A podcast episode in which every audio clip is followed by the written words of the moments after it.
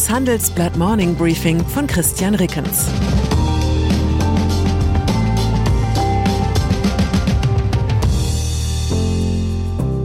Guten Morgen allerseits. Heute ist Dienstag, der 7. Februar 2023 und das sind unsere Themen.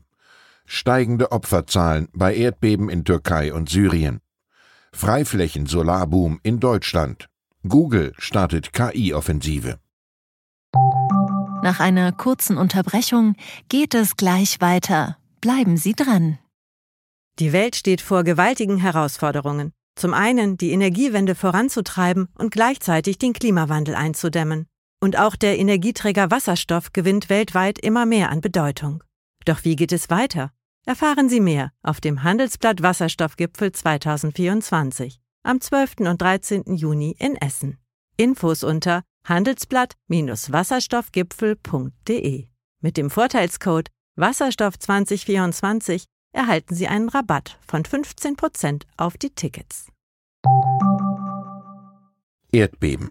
Nahezu stündlich stieg gestern Abend die Zahl der Todesopfer, die aus der Türkei und in Syrien gemeldet wurde. Bei einer der schwersten Erdbebenkatastrophen der letzten Jahrzehnte sind nach aktuellem Stand bei Redaktionsschluss mehr als 4200 Menschen gestorben, Hunderte werden unter Trümmern vermisst.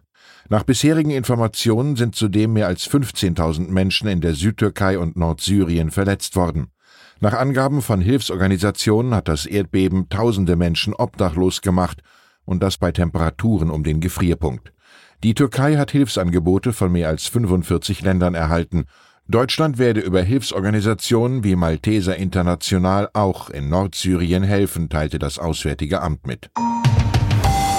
USA. Bundeswirtschaftsminister Robert Habeck rechnet nicht mehr mit grundlegenden Änderungen am umstrittenen US-Subventionspaket. Es gebe aber bei der Umsetzung noch die Möglichkeit, Nachteile für europäische Firmen abzumildern, sagte Habeck am Montag in Washington.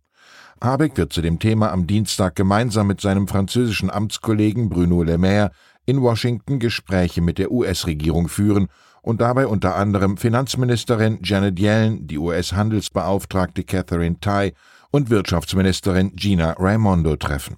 Besonders umstritten sind die geplanten Anreize der USA zum Kauf von E-Autos.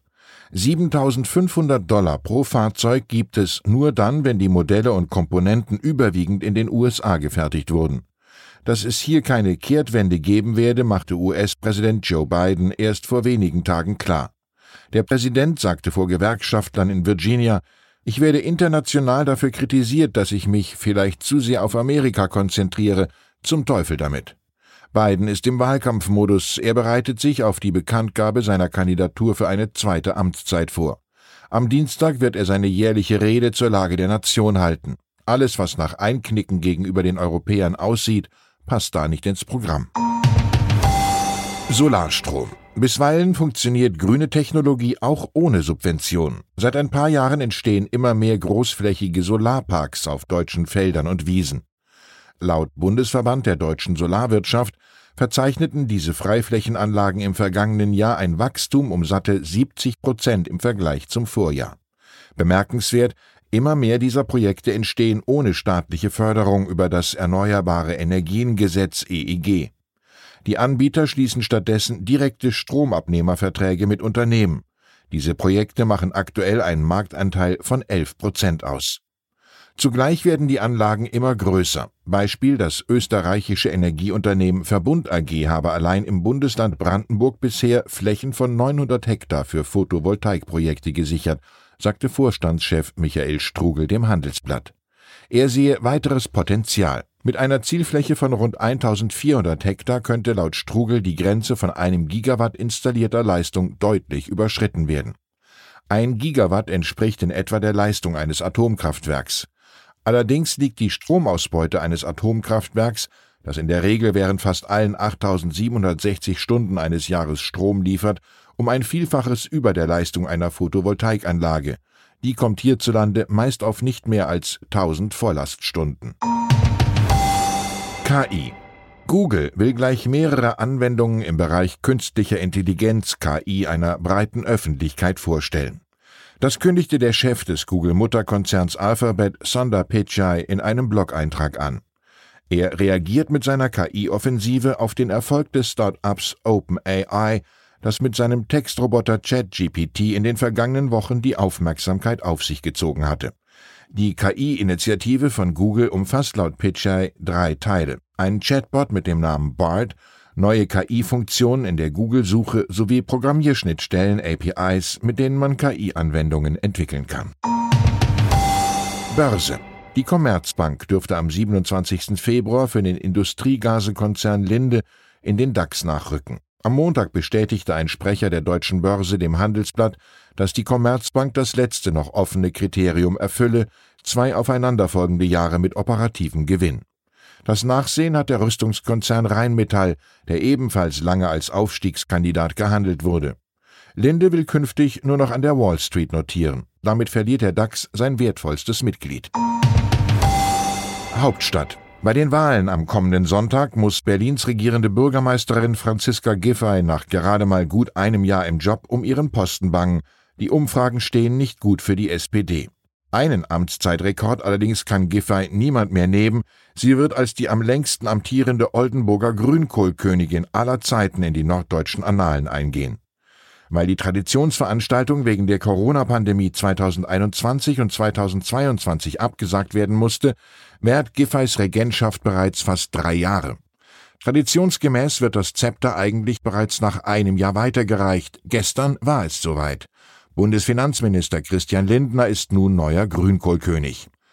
Der Wechsel wurde in der Vertretung des Landes Niedersachsen in Berlin zelebriert, begleitet von 270 Gästen sowie rund 200 Kilogramm Bio-Grünkohl, 240 Kilogramm Pinkel, für Nicht-Niedersachsener eine norddeutsche Wurstspezialität, dazu Kasseler Kochmettwurst und Speck. Große Monarchien überleben bekanntlich nur durch behutsame Anpassung an die Zeitläufe. Erstmals gab es zur Krönung in diesem Jahr auch ein veganes und glutenfreies Grünkohlgericht. Ich wünsche Ihnen einen Tag, der Ihnen nicht zu schwer im Magen liegt. Christian Reckens. PS. Um den Chatbot ChatGPT ist ein echter Hype entstanden. Haben Sie sich bereits Texte von dem Programm erstellen lassen? Was sind Ihre Erfahrungen? Sehen Sie in künstlich intelligenter Software wie ChatGPT eher eine Chance, ein Risiko oder ist es nur eine Spielerei? In welchen Branchen wird es Ihrer Meinung nach die größten Veränderungen geben? Schreiben Sie uns Ihre Meinung in fünf Sätzen an forum.handelsblatt.com. Ausgewählte Beiträge veröffentlichen wir mit Namensnennung am Donnerstag gedruckt und online.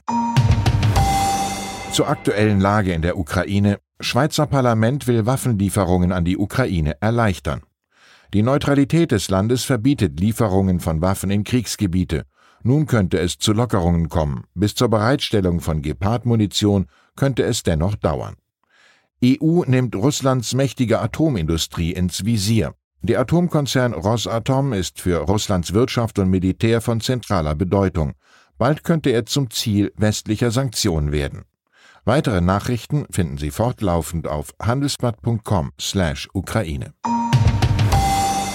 Das war das Handelsblatt Morning Briefing von Christian Rickens, gesprochen von Peter Hofmann. Fintech, Banken und Festival gehen nicht zusammen? Geht doch, und zwar in Berlin. Am 24. und 25. April 2024 öffnet die Messe Berlin ihre Türen für die FIBE, das neue Fintech-Festival Europas. Die FIBE richtet sich an das gesamte Fintech-Ökosystem, vom Startup über Investoren und klassische Banken bis hin zur Politik. Das Event möchte das gesamte Ökosystem zusammenbringen und eine Plattform zum Austausch bieten. Seien Sie dabei und sichern Sie sich jetzt mit dem Code FIBEPODCAST 35% Rabatt auf Ihr Ticket. Weitere Informationen finden Sie unter fibe-berlin.com.